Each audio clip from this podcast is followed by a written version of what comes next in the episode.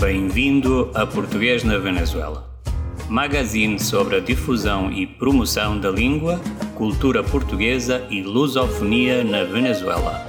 Com o professor Rainer Souza.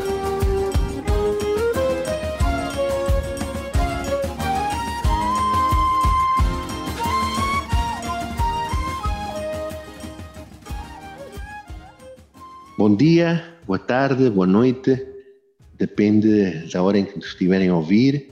Português na Venezuela, um, um programa, um podcast ou um magazine, como quiserem chamar, que tem como finalidade divulgar tudo o que nós estamos a fazer em prol da língua portuguesa, das culturas lusófonas aqui neste país sul-americano.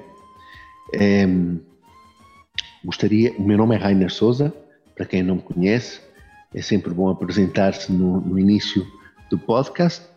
Um, para começar, gostaria primeiramente de agradecer toda a colaboração e o apoio que nós recebemos, primeiro de parte do público venezuelano, dos meios de comunicação da Venezuela, eh, meios impressos e, e meios digitais, eh, televisões venezuelanas e também ao Instituto Português de Cultura, ao Correio da Venezuela e ao Centro Português de Caracas pelo apoio oferecido à Embaixada de Portugal, ao Instituto Camões e à Coordenação de Ensino na organização da Semana de Portugal que decorreu entre os dias 8 e 13 de junho eh, por ocasião do, da celebração do dia 10 de junho, Dia de Portugal, de Camões e das comunidades portuguesas.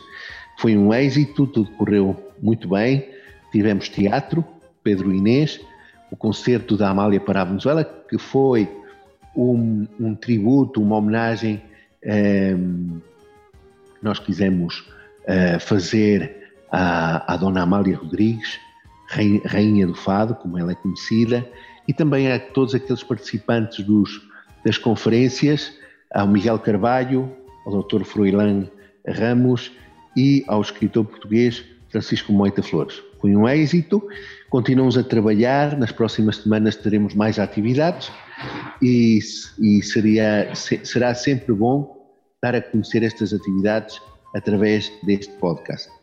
Hoje temos também uma convidada de honra. Primeiro, quero dar as boas-vindas a Valentina uh, Cova do Mar. Valentina, tudo bem? Tudo bem, Rainer. Prazer para mim estar aqui conversar com você um pouquinho novamente e continuar aqui, sabe, nos relacionando como sempre. Valentina é venezuelana, vai nos falar aqui de um tema bastante interessante, a cultura brasileira, ensino português, a variante brasileira na Venezuela. Eh, vai ser uma conversa bastante agradável. Para quem não conhece a Valentina, Uh, Deixem-me dizer e apresentar a Valentina. A Valentina tem uma licenciatura em Estudos Internacionais, portanto é internacionalista pela Escola de Estudos Internacionais da Universidade Central da Venezuela. Trabalhou em várias empresas, como a Bulton, e também foi chefe de promoções e de imprensa no famoso canal chamado Venevision, Venevision eh, que pertence à organização Diego Cisneros, um, e isso foi entre 1997 e o ano 2004. Entre 2004 e 2009 fez, fez parte da Coordenação Geral de Exposições da, da Produções Stress, uma produção, eh, uma, uma, uma empresa de organizadora de eventos.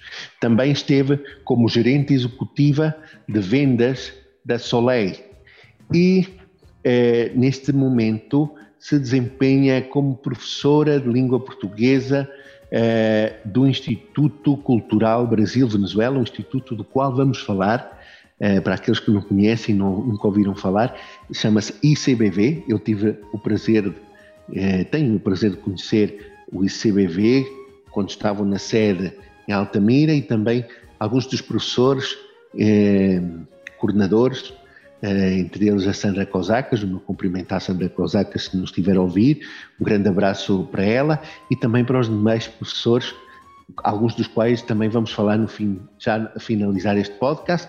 Um grande abraço de apoio, uh, de amizade, porque sempre estão têm apoiado nas atividades da coordenação de ensino português na Venezuela, uh, participando, compartilhando experiências.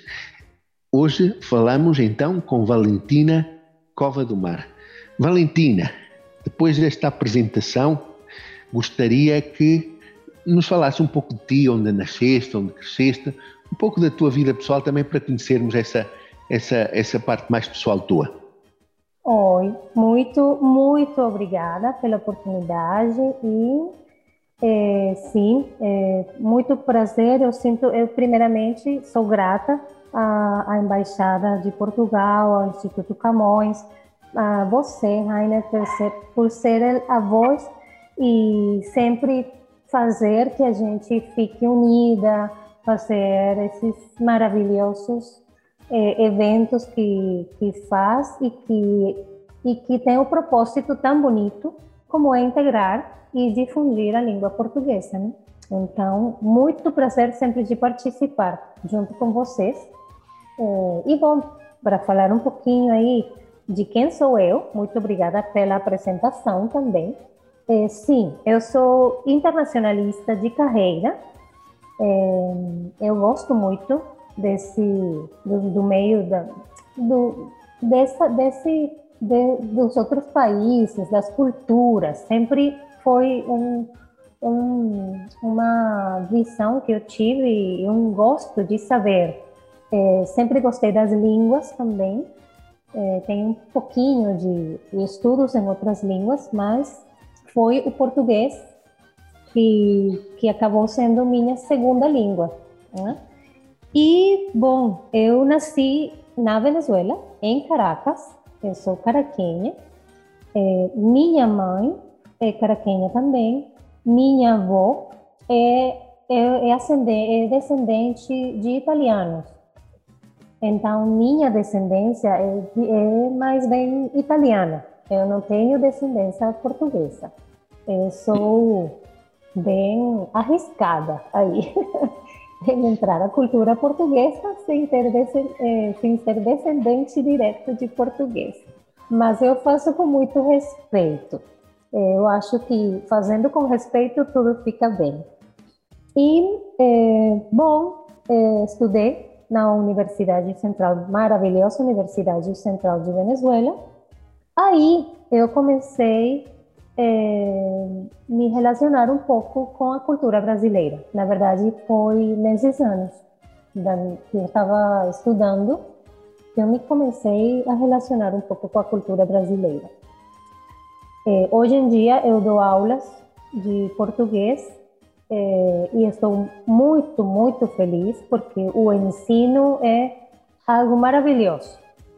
É muito é, a gente tem muita satisfação em poder ensinar e ver como os alunos de falar nada começam começam a se desenvolver na língua portuguesa. Eu sinto maior orgulho quando orgulho quando eu é, vejo que sem, que que não é minha língua é, materna, mas ver que eu, que, eu, que eu posso levar uma pessoa a falar português, eu acho que é maravilhoso. Gosto muito disso. Que outra coisa posso falar? Bom, eu, minha experiência laboral, que você falou um pouquinho, estive trabalhando em Benevision Internacional, que é uma um, aqui no país, para quem escute o podcast, é, é uma, tele, é uma televisora muito importante. Nesse momento era uma da, foi uma televisora muito importante é, do grupo Cisneros, muito famoso também esse grupo, e que deu, que me deu um, uma projeção bastante boa. É, ainda eu conservo contatos dessa época é, depois comecei a trabalhar em uma organização de eventos muito importantes também, é, exposições bem grandes. Também aí com, comecei a é, me relacionar bastante bem com pessoas importantes do meio é, do meio comercial do país. Ah, e posteriormente continuei com outros trabalhos, né? E foi foi que eu comecei, depois que comecei a estudar português, é, eu pensei eu poderia dar aulas de português. Se me dessem oportunidade, eu poderia dar aulas de português. E Valentim, sempre estive presente. Fala como, como surgiu esse interesse pelo português e, neste caso, pela cultura brasileira? Ah, ok, tá. Foi assim. Quando eu estava na, eu já falei, quando eu estava na faculdade, eh, eu conheci aqui na aqui perto onde eu moro, na mesma rua onde eu moro, eh, mudou-se uma brasileira, esposa de um de um venezuelano. Eles chegaram aqui e colocaram aqui na, na rua uma clínica veterinária. É, até agora eles se desempenham como veterinários. Tá? Ela não é veterinária, mas, mas, mas o, o esposo dela sim. E eu conheci ela porque era vizinha. Aos poucos é, eu comecei ver, e ele apresentou para mim sua cultura com pequenas coisas. E eu fiquei muito, muito, muito eh, interessada. Aí eu fiquei muito apaixonada, primeiro pela música. Essa foi realmente a primeira coisa que eu que chamou poderosamente minha atenção foi a música brasileira. É, foi muito e, e eu comecei a escutar somente música brasileira nesse momento. Todo tipo de música, samba, pagode, é, música MPB, música popular brasileira, bossa nova, enfim. Aí eu comecei, é, me, me apaixonei pela música brasileira, comecei a conhecer outros brasileiros no país e aí eu vi eles dançando, aí eu vi eles eh, festejando as festas nacionais folclóricas brasileiras e eu continuava muito interessada em aprender tudo isso, porque para mim foi como abrir os olhos a um, mundo, a um mundo diferente do que eu conhecia, né? E me relacionei com bandas musicais aqui, com a cultura brasileira, principalmente com a cultura brasileira. De, hum, posteriormente, eu vamos dizer assim, de forma resumida, eu é, fui conseguindo alguns trabalhos é, com, por exemplo, com, com entidades de turismo. E eu representava o stand do Brasil. Então, eu participei em, em, em aquelas exposições turísticas é, que se faziam no país. E eu participava porque eu conhecia a cultura, eu falava um, alguma que outra coisinha, mas eu conseguia entender muito bem tudo que falavam para mim. Aí foi que tomei a decisão de aprender, de estudar, de estudar a língua, porque uhum. eu falei, se eu já estou, se eu já estou trabalhando até com a embaixada em coisas de cultura e turismo, eu acho que é, que é responsável é que eu né? estude a língua. Sim, e, e, então foi aí que conheceste e entraste para estudar português no Instituto uh, Cultural Brasil-Venezuela. Valentina, explica um pouco para o público o que é um instituto, um pouquinho dessa trajetória e logo gostaríamos que contasses como foi a tua, a tua experiência, experiência como aluna do Instituto.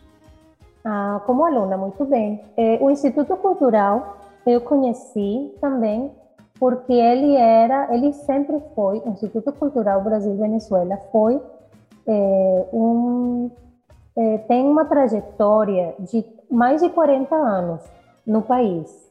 É, foi o lugar onde sempre se ensinou, principalmente, era o lugar de ensino da língua portuguesa, é, é, a versão brasileira, obviamente, e junto com isso, divulgação da cultura brasileira. Então, sempre se festejavam as festas nacionais folclóricas do país, sempre se festejavam aí também as festas eh, do futebol, os mundiais de futebol, que todo mundo acabava conhecendo o instituto por causa eh, dos jogos de futebol, né?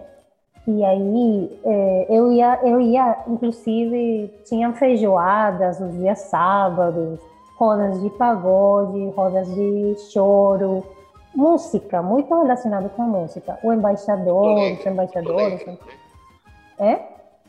Atividades muito alegres. Muito, é. muito, muito alegres. Que tinham certa repercussão também nos meios, eh, eram televisadas também pelos, pelos, pelos noticiários, sempre estava aí. Eh, tinha uma boa, uma boa, vamos projeção. dizer assim, projeção é, com os meios nacionais. Muitas pessoas conhecem por causa disso.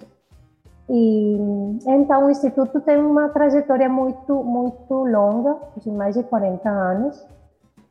É, e sempre foi uma referência. Todo mundo achava que o instituto era embaixada. Então sempre tínhamos que aclarar: não, esse não é embaixada, esse é um instituto cultural. Aqui se ensina português e se, e se divulga a cultura brasileira. Mas a embaixada é outro lugar, está em outro lugar. Consulado embaixada está em outro lugar. Sempre pensavam que, que era a embaixada. Confundiam. Confundiam. Uhum. E, e como aprendeste português aí, apresentaste uma prova, não é? Há uma prova que é feita é, ou era feita no Instituto Cultural Brasil-Venezuela, que era a prova do CEPEL Brás. Podes falar um pouquinho de em que consiste essa prova, Valentina? Ah, muito bem. Primeiramente, eu fiz o curso, ok? O CEPEL Brás, a gente pode apresentar, é como, bom, como em todos os países, todos os países têm uma prova de suficiência na língua portuguesa, como, por exemplo, nos Estados Unidos, é o TOEFL. É, no, no Portugal é CAP, não é? Que se chama? CAP. CAP, CAP, desculpa, exatamente, é essa. Aqui no Brasil, para o brasileiro, é o CELPIBRAS. E a instituição que era, é, que tinha as condições, é, melhores condições para apresentar a prova do CELPIBRAS era justamente o Instituto Cultural, onde também se faziam os cursos para se preparar para o CELPIBRAS. Mas esses, esses cursos eh, ou essa prova se apresenta já quando você tem um nível, certo nível, não pode ser básico. Ok? E o resultado é não vence, não tem vencimento. Você, o resultado que você tira aí é um resultado permanente. Eu primeiro fiz o, fiz o curso eu fiz primeiro curso, estudei ano e meio, eu comecei desde zero, mesmo eu tendo vocabulário demais por causa da minha relação com o meio, vamos dizer, com aquele meio brasileiro, eu comecei desde zero para aprender bem tudo. E a recomendação que eu dou agora, eu, não, eu recomendo que todo mundo comece desde zero, na verdade. É, e aí eu, eu depois sim apresentei já para já já eu, eu já estava trabalhando como professora e era necessário é, apresentar a prova para mim porque como é que eu vou ser professora e não vou ter a prova do certificado? Eu achava é, é responsabilidade, é ser responsável ter essa prova aí aprovada. Então aí eu tenho nível, nível avançado, graças a Deus e bom, e graças a Deus também a, a oportunidade que me deram eh, o Instituto Cultural, a diretora Irlanda Rincon, eh, minha professora que eu adoro, que eu falo sempre que ela é minha chefe, ela nunca, ela não gosta, não gosta que eu falo que ela é minha chefe. Ela, ela fala para mim, quem tem chefe é índio. a Sandra, a Sandra Cosacas, que é uma maravilhosa pessoa, uma grande e maravilhosa professora também. Sim. Daqui a pouco espero ver nesse podcast também a Sim. minha professora. Sim, é extraordinária amiga e, e uma pessoa extremamente competente. É, Sandra fez parte da, da primeira, como chama aqui na Venezuela, a primeira corte do diplomado em ensino português língua portuguesa, ensino português como língua estrangeira, desculpem, e foi eh, um, realmente uma extraordinária estudante e aluna desse diplomado, que é coisas que ela já sabia, eh, e obviamente em termos de didática e de, outras, de, outras, de outros temas que os professores conhecem, parte do, do domínio do docente na sala de aula, que ela, que ela muito bem conhecia. Os, os, os meus cumprimentos para ela. Sim, Agora, a Sandra, a Sandra se, se você me, me dá licença de dizer uma coisinha, a Sandra comparte comigo um pensamento que a gente sempre é sempre está aprendendo, que nunca, mesmo que ela tenha conhecimentos amplos da língua portuguesa, porque e da língua venezuelana também, porque ela é ela tem um doutorado em ensino da língua do espanhol, do espanhol e ela, ela sabe, ela sempre diz que ela nunca para de aprender. E esse é o meu pensamento também. Eu sigo, eu continuo aprendendo. Eu não, não posso dizer que eu sei. Ainda não, não consigo dizer que eu sei. Eu ainda para mim ainda falta muito por aprender. Uhum. É, tu me fazes lembrar uma história que há muito tempo me contaram em Portugal. Ah, quando era miúdo, é, disso de, uh, de, que nós sempre estamos a aprender. Então, alguém contou esta história que eu nunca esqueci, de um velhinho que estava a morrer, não é? E pediu à sua, queria, queria fumar um charuto. Sabes o que é um charuto? Sim, sei. Aqui chamam um tabaco, não? Um tabaco, é. Antes de morrer. E pediu ao netinho que lhe trouxesse uma brasa da fogueira. Sabes o que é uma brasa, não? Sim. Da fogueira então o menino foi, colocou cinza fria na mão e trouxe a brasa em cima da cinza na mão. Ou seja, para não se queimar, ele colocou primeiro cinza, não é? Umas cinzas que já estavam frias. Frias. Em, de, em cima das cinzas pôs a brasa e trouxe ao seu avô. E o avô viu o, o, seu, o seu netinho e disse: Caramba, morrendo e aprendendo. Ou seja, tinha aprendido aquela técnica do, do netinho que para não se queimar tinha colocado a cinza fria uh, para proteger a pele da mão. Ah, é... que linda história, gostei, gostei demais, não, não, não tinha escutado nunca, gostei demais. Sim, é bastante interessante. É, Valentina, e como tem sido a experiência de ensinar no Instituto Brasil-Venezuela a língua portuguesa na sua variante brasileira ao público venezuelano. Como tem sido essa experiência durante estes anos? Maravilhosa. Na verdade, não tenho.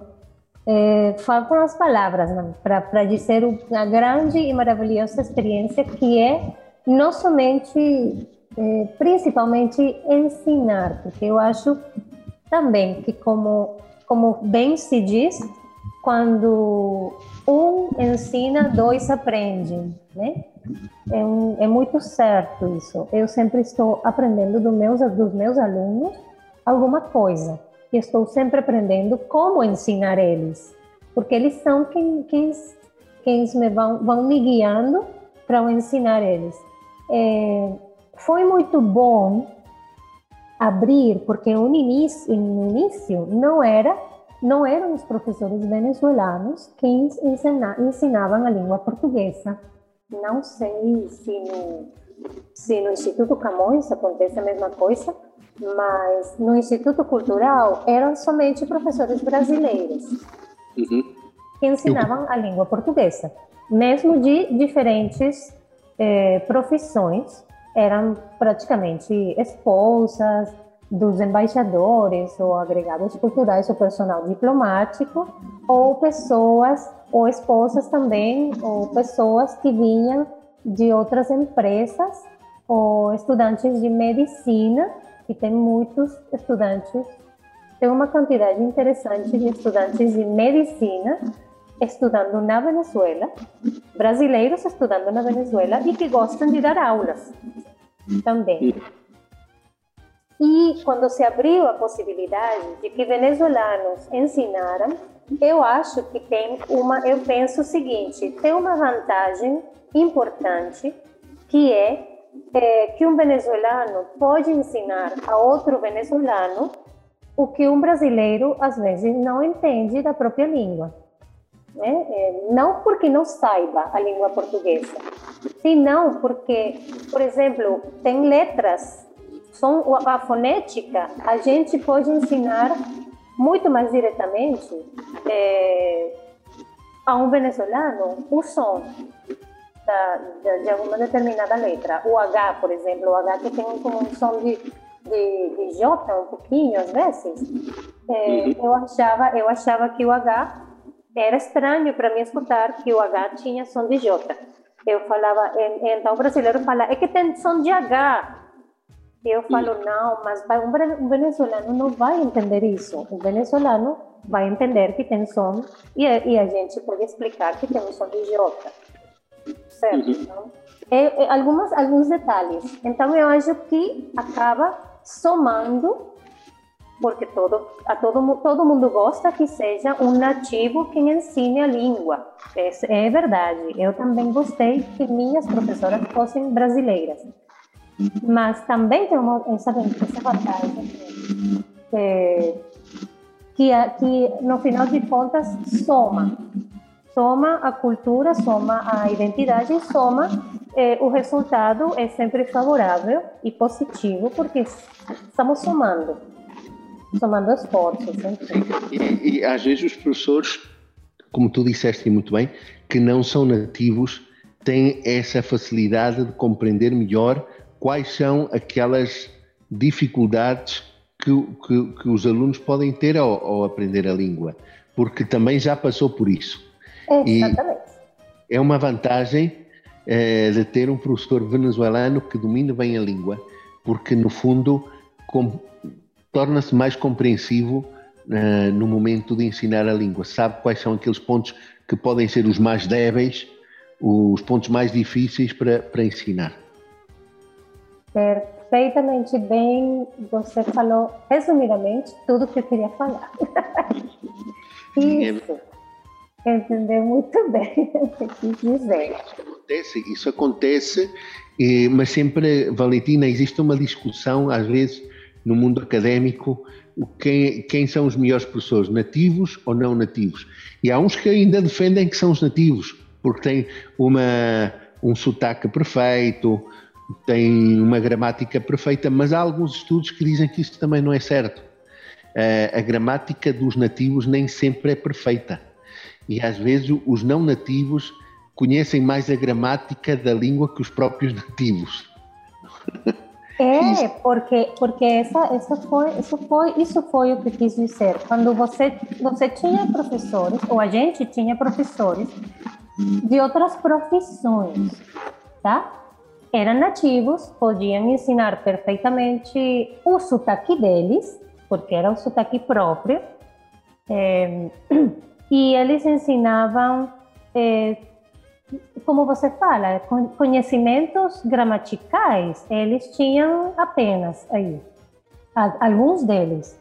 Por exemplo, no caso de professores que já fossem professores, ok, aí sim não, aí são muito melhor um, um professor nativo, que além de ser é, nativo, seja professor. Isso eu acho que, que dificilmente é superável. Uh, mas se eu estudei a gramática, obviamente eu posso ser, como você falou, mais compreensivo, pode ser uma pessoa mais. É, meu entendimento do, por, por, pelo que as pessoas passam, os venezuelanos ou falantes de língua castelhana, espanhol, é maior. Eu posso ser mais compreensiva, como você falou também, é, e dizer aquelas coisinhas que fugem do, do brasileiro que pode ser que o brasileiro seja, neste caso porque minha experiência com brasileiros, tá? É, que para esses brasileiros seja habitual e não não não podem entender que na nossa cultura não existam essas coisas e por causa disso é, não saibam ensinar bem é, esse ponto, esse pontinho, apenas esse a parte, esse ponto a parte que estou falando. Eu acho que o melhor não é ter a discussão de quem é melhor. Eu acho que, para mim, a resposta disso é que o melhor é que sejamos os dois tipos integrados. E até os três, porque é, agora que, que eu faço todas essas atividades com o Instituto Camões, eu agora entendo muito mais o português europeu que não é minha base da língua portuguesa. Mas eu entendo agora muito mais e eu ensino também para eles isso. Eu ensino para meus alunos não somente coisas da, da variante brasileira, eu também faço um pouquinho, transmito para eles minha experiência com a cultura portuguesa. E de uma forma, como já falei, com respeito e do pouquinho que eu sei. Valentina, eh, vamos agora ouvir eh, um pagode, foste tu que sugeriste. Gostaria que, que falasse um pouco sobre quem canta este pagode e de que trata a letra. Tu falaste há pouco, antes de começar o podcast, quando eu te perguntei que música gostarias de colocar no podcast, falaste que tem uma letra bastante interessante. Gostaria que falasse um pouco sobre isso. Rainer, sim, certamente. Eu escolhi essa música porque essa música é uma, é uma música que tem uma mensagem e tem uma mensagem positiva, tem uma mensagem que de só você escutar é, você se sente com muito entusiasmo, se sente muito motivado é, pela vida, ah, enfim, para lutar pelas, pelas coisas que a gente quer lutar. Enfim, eu acho que eu gostaria muito que as pessoas que ouvissem reparassem na letra da música e se e tomassem essa mensagem para si, porque é, toda vez que eu escuto é, eu sinto eu sinto muita motivação pela vida, né? E pelas lutas e coisas e, a, e, as, e, a, e as conquistas que a gente tem em frente.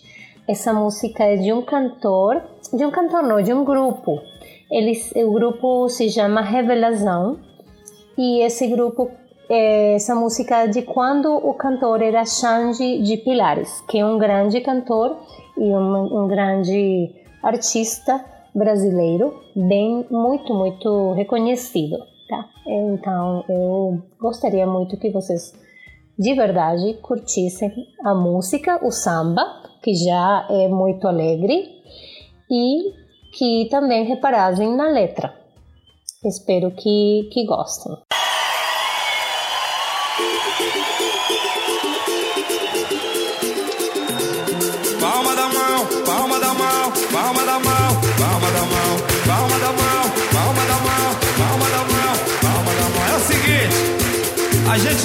Desistir do que a gente quer. Por isso que Deus existe. Só que a gente tenha fé sempre nunca desista do seu objetivo. E muita calma nessa hora. E deixa acontecer naturalmente. Que o bicho vai pegar. Quem cultiva a semente do amor, segue em frente, não se apavora. Se na vida encontrar sabor, vai saber esperar sua hora. Quem cultiva a semente do amor, segue em frente, não se apavora. Se na vida encontrar sabor, vai saber esperar sua hora. Às vezes a felicidade demora a chegar. Aí é que a gente não pode deixar de sonhar. Guerreiro não pode dar luta e não pode comer. Vai poder atrasar quem nasceu pra vencer. É dia de sol, mas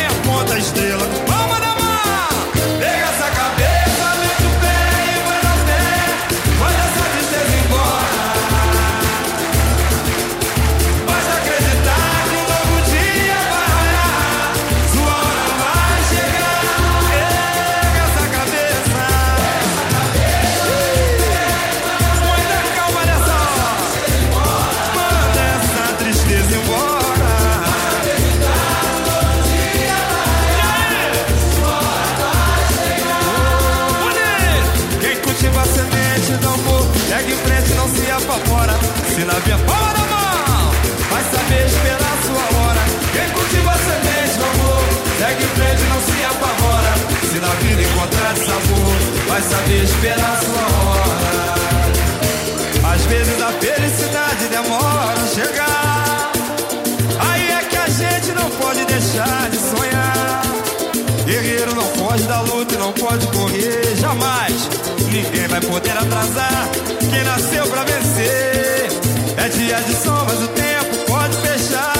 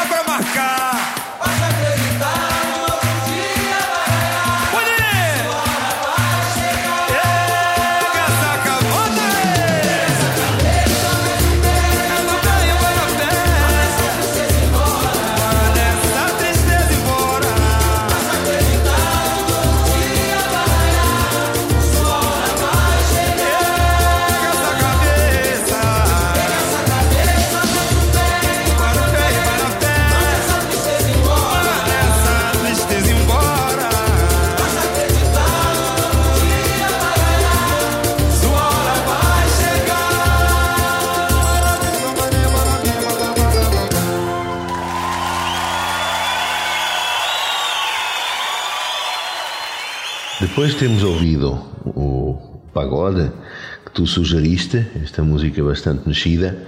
Ehm, sei que tens também uma veia artística, sobretudo relacionada com a dança e o samba. Eu gostaria de perguntar-te o que é que há no samba e nos ritmos brasileiros que tanto te atrai. Sim, é verdade. Eu também gosto muito eh, de dançar. Na verdade, eu sempre dancei. Eu acho que toda mulher gosta, sabe? Eu acho que toda mulher gosta muito de dançar.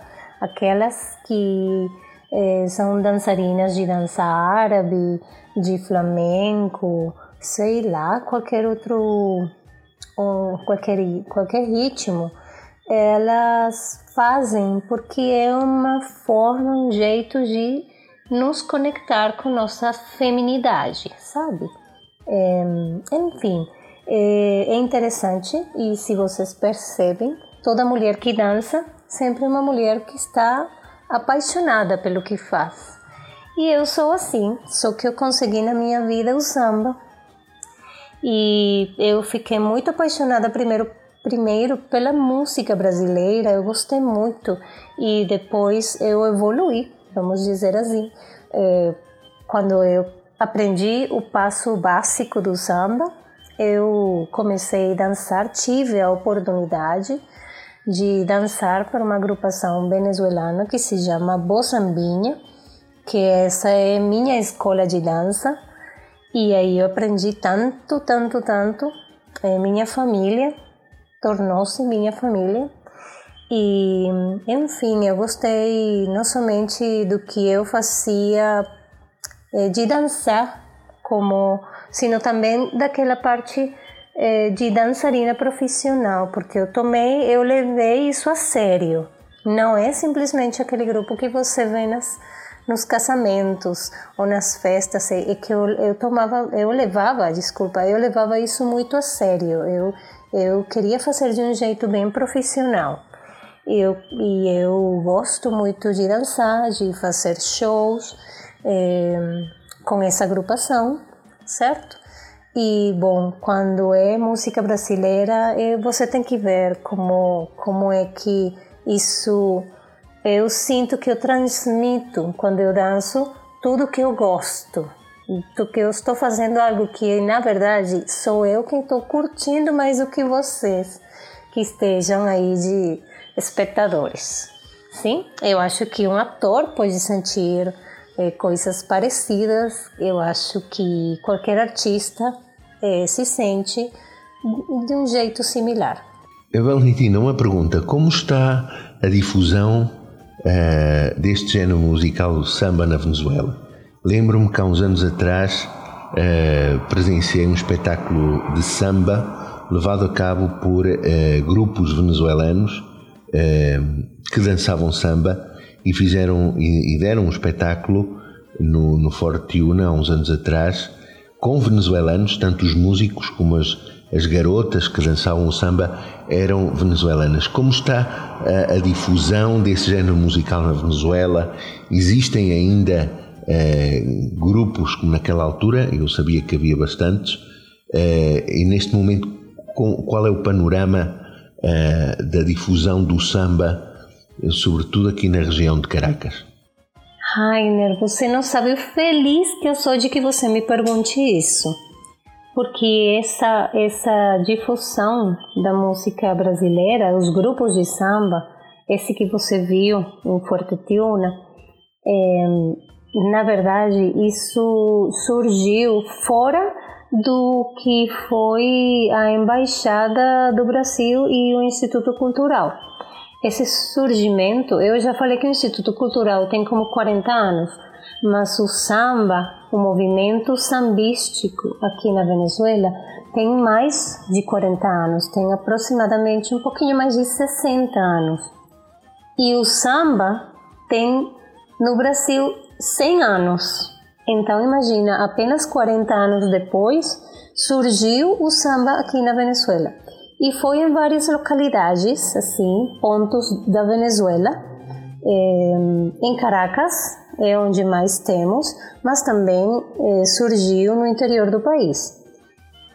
E é assim, é, tem, tem brasileiros, alguns brasileiros que chegaram na Venezuela e eles como que eles trouxeram é, suas, seu ritmo de samba, seu ritmo de samba, seu, sua cultura, é, comidas um pouquinho, poderia se dizer, e futebol.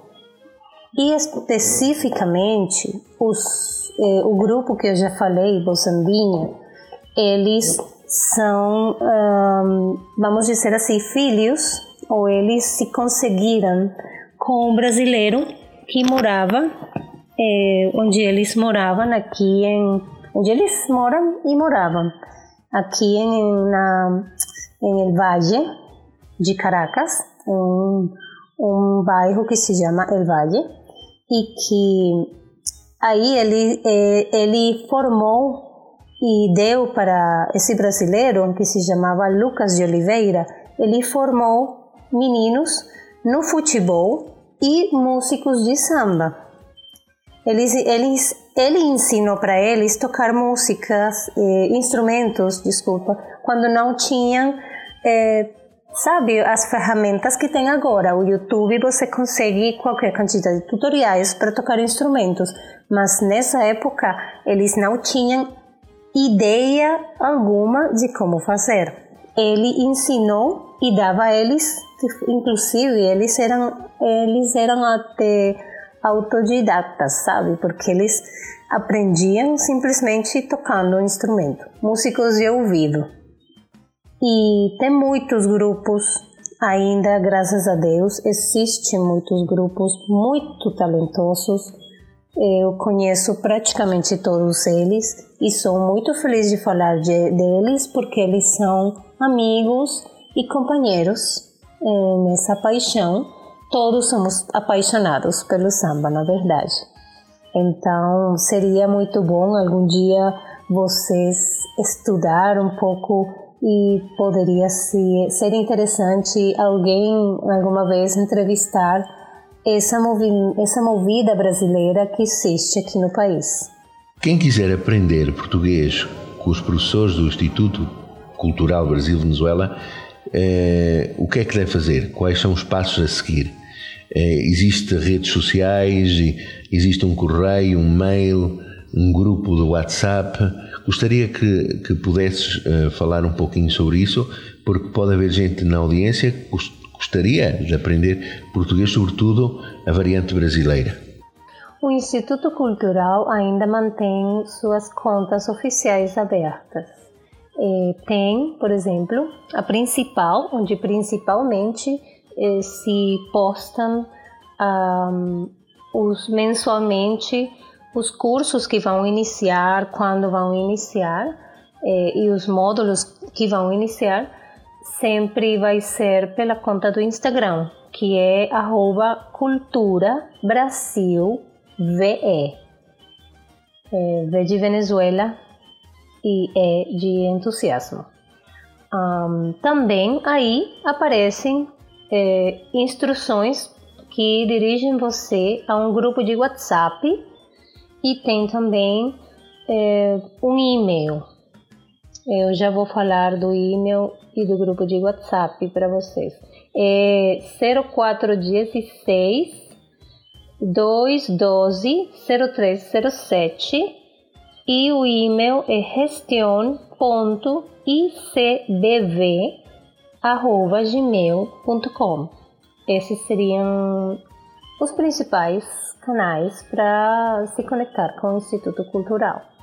Também tem um grupo de Facebook, ICBB Instituto Cultural Brasil Venezuela, e consegue perfeitamente. Também tem aí publicações e, postam é, mensalmente quando iniciam os novos, os novos módulos. E para nós, um prazer receber a todo, que, todo quem esteja interessado. Vão ser bem atendidos e, é, com, e vão aprender a língua com muito carinho. Valentina, umas últimas palavras para o público venezuelano, luso-venezuelano, venezuelano e brasileiro que, que ou luso-brasileiro que po, possa estar a ouvir este podcast?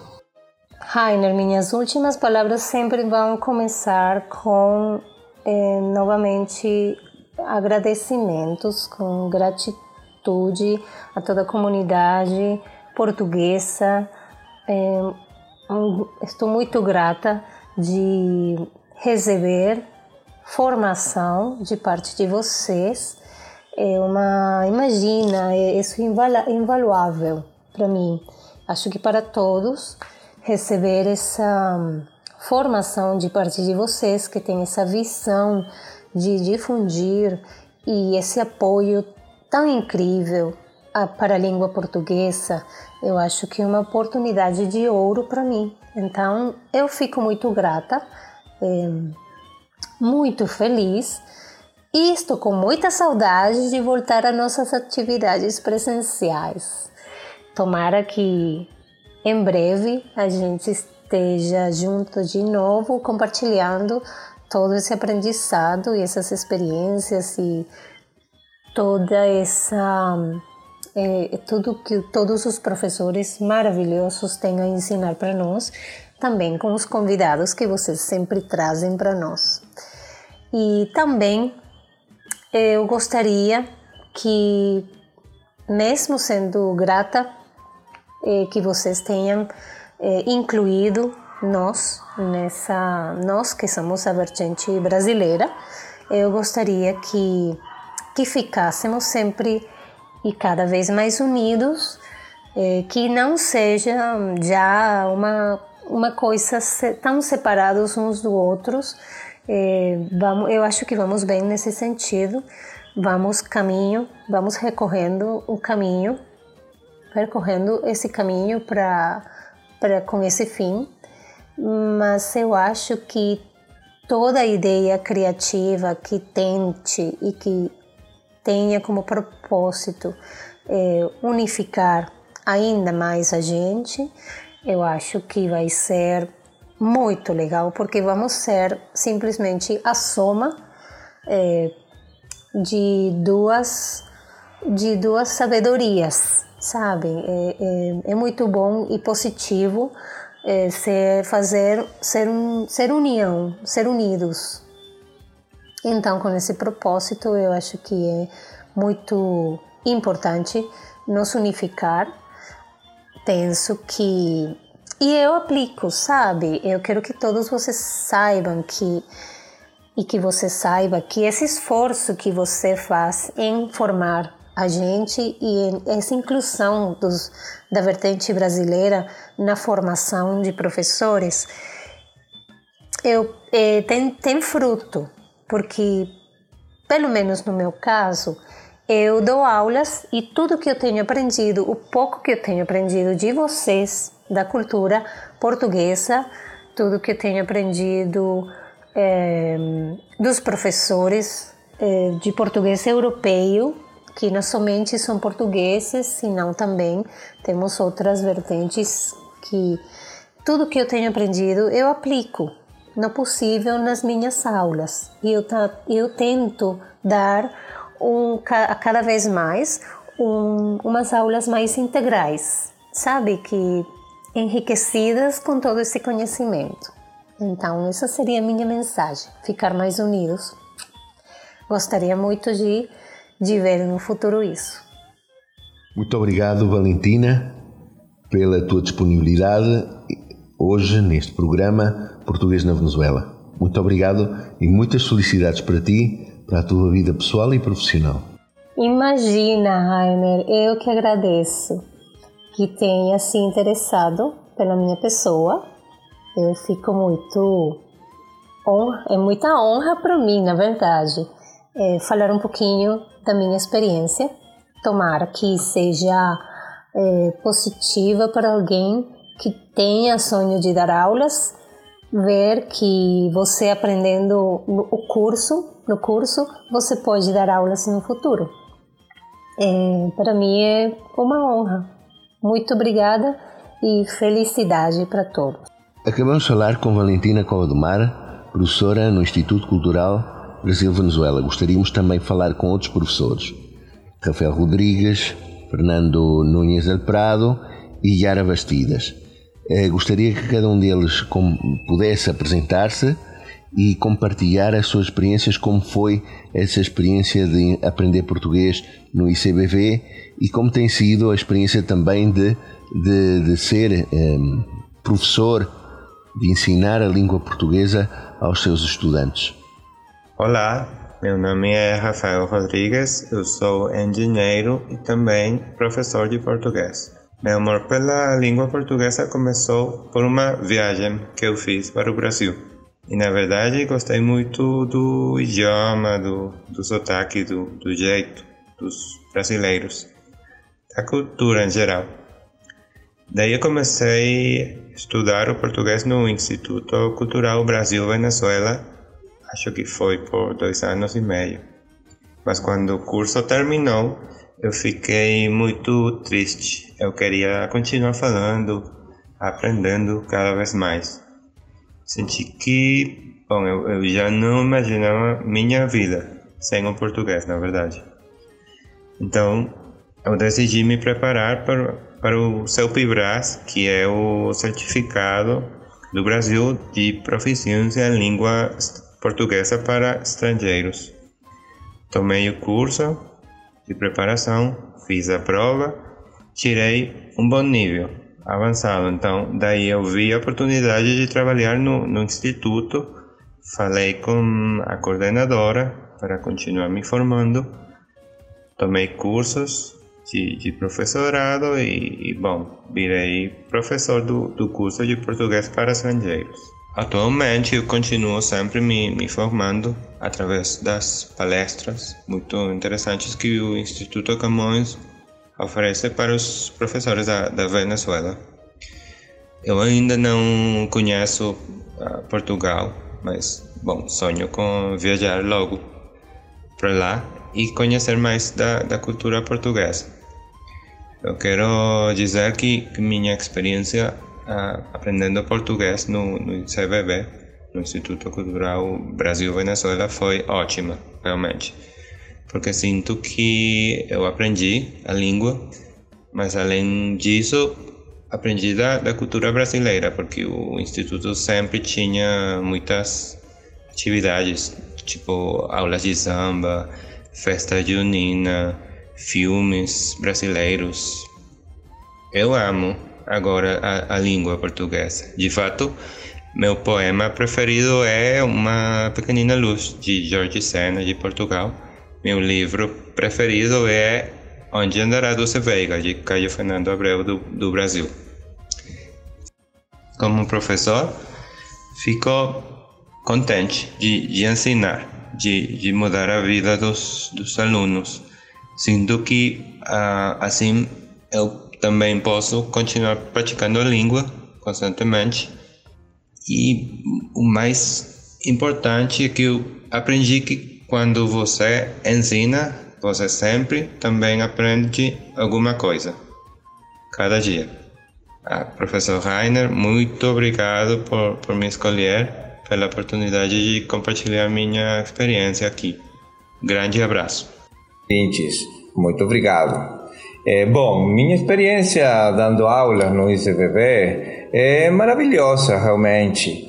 E falo de é porque eu ainda estou dando aulas no instituto, né? É, bom, eu comecei dando aulas lá porque eu sempre adorei a cultura brasileira, sempre me chamou a atenção o Brasil e sua cultura. Então eu decidi viajar e conhecer o Brasil. E bom, essa viagem foi uma experiência ótima, realmente maravilhosa. E ao voltar eu decidi estudar português no ICVV. Já estudando lá, eu conheci a Sandra, que é a coordenadora do instituto, né? Ela, ela deu aulas para mim. Bom, e ao me formar eh, e apresentar a prova do seu Vibras, a Sandra me perguntou se eu estava interessado em dar aulas de português e, claro, eu aceitei. E, bom, minha vida mudou realmente, porque agora ser professor de português é parte da minha vida, né? Eu adoro dar aulas. E, bom, eu acho que por não ser nativo da língua, eu preciso é, preparar melhor as aulas e tudo isso, né? Então é, como falei, parte da minha vida e, bom, eu realmente adoro. Adoro dar aulas de português, adoro o instituto, a energia que tem o instituto é única, única e maravilhosa. Então, sim, minha vida mudou e realmente eu adoro, adoro dar aulas de, de português. Muito obrigado. Olá, eu sou a Yara Bastidas, sou venezuelana e sou apaixonada pelas línguas. Durante vários anos eu dei aulas de francês na Aliança Francesa de Caracas e também de português no Instituto Cultural Brasil-Venezuela. Eu vou contar um pouquinho da minha história com o português. Em 2013, se não me engano, eu comecei a estudar português no Instituto Cultural Brasil-Venezuela, porque eu tinha voltado da França e da Espanha. Eu morei lá durante seis anos. E na minha volta para a Venezuela, uma das minhas irmãs foi morar em Portugal. E eu tive essa curiosidade de aprender o português para poder me comunicar com os portugueses nesses momentos que eu ia visitar ela. Então, para mim foi por curiosidade e vontade assim bem genuína, né, que eu comecei a estudar português. Daí eu passei uns anos maravilhosos, aprendi muito da gramática, da pronúncia, aprendi muito da cultura brasileira, conheci várias pessoas apaixonadas também, como eu, pela língua portuguesa. E conheci dois amigos que agora continuam sendo os meus amigos e a gente viajou para o Brasil para conhecer o Brasil durante um mês. Foi uma viagem maravilhosa. Conhecemos muito da cultura brasileira, da gastronomia, das paisagens, das pessoas, das praias, dos museus. Foi uma viagem muito, muito linda. E quando eu voltei, Daí eu comecei a dar aulas de português no instituto. Foi um momento muito, muito lindo de poder ensinar outras pessoas e de compartilhar essa paixão, né, pela língua com outras pessoas. Daí eu tive uma grande oportunidade de morar no Brasil e fui trabalhar em Brasília, numa associação de mobilidade acadêmica entre universidades brasileiras e várias universidades no mundo. Foi uma experiência muito linda e também tive a, a, sorte né, de colaborar de forma voluntária com Vila Brasil, que é uma escola de, de línguas lá em Brasília, e particularmente com o programa Português e Acolhimento, onde eu ensinei o português para refugiados e migrantes em situação de vulnerabilidade social. Também colaborei com a Fraternidade Federação Humanitária Internacional, que é uma organização social que trabalha em parceria com o Alto Comissariado das Nações Unidas para os Refugiados, o Acnur, e a Operação Acolhida, que é uma atividade humanitária coordenada pelo governo federal do Brasil e ajuda justamente os venezuelanos que entram pela fronteira venezuelana com o Brasil que querem, de certa forma, buscar uma vida melhor lá no Brasil. Então, para mim, o português tem esse lado bem humanitário, de ajuda, de cooperação, de colaboração, que é maravilhoso. E, em resumo, as línguas são portais para entender a cultura do mundo. Muito obrigada.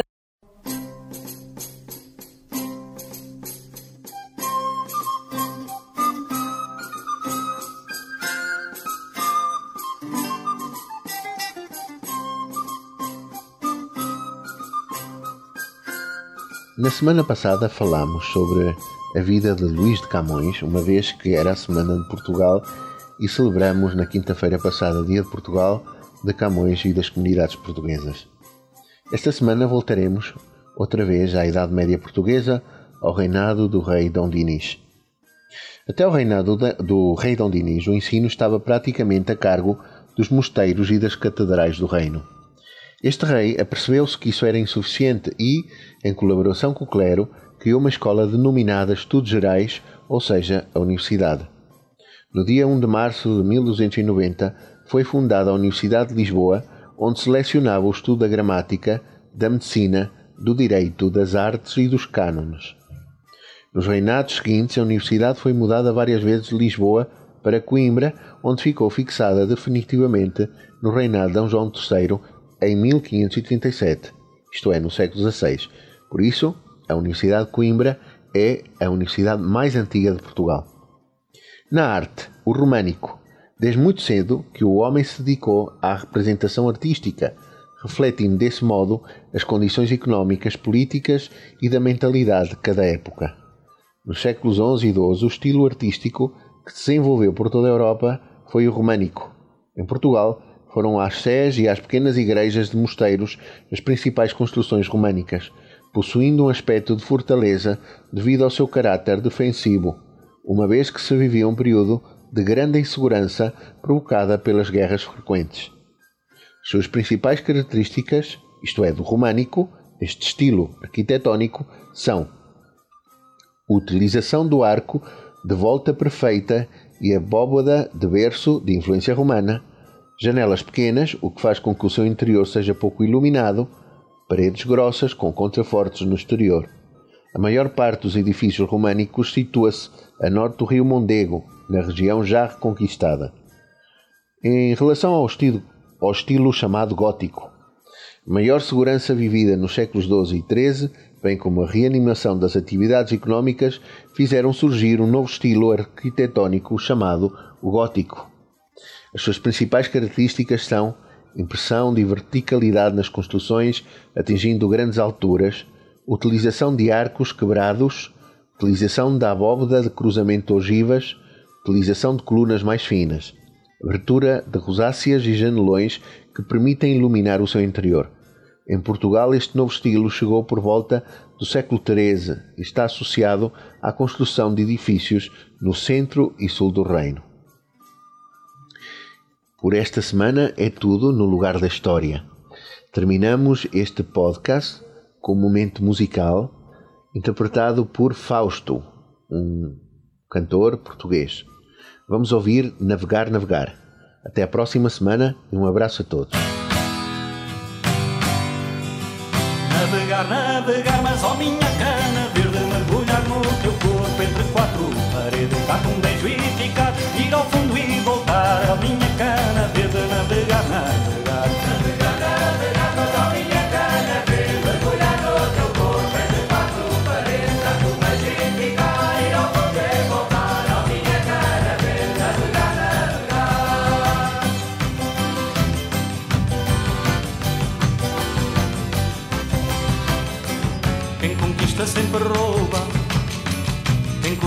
nunca dá. Quem oprime tiraniza, naufraga mil vezes bonito, eu sei lá. Já vou de grilhões nos pés, já vou de algemas nas mãos, de colar no pescoço perdido e achado vendido em leilão. Eu fui a mercadoria lá na praça de Mocar, quase às Ave Marias nos abismos do mar. Navegar, navegar, mas ó minha cana verde, mergulhar no teu corpo entre quatro paredes, dar-te um beijo e ficar, ir ao fundo e voltar. Ó minha cana verde, navegar, navegar,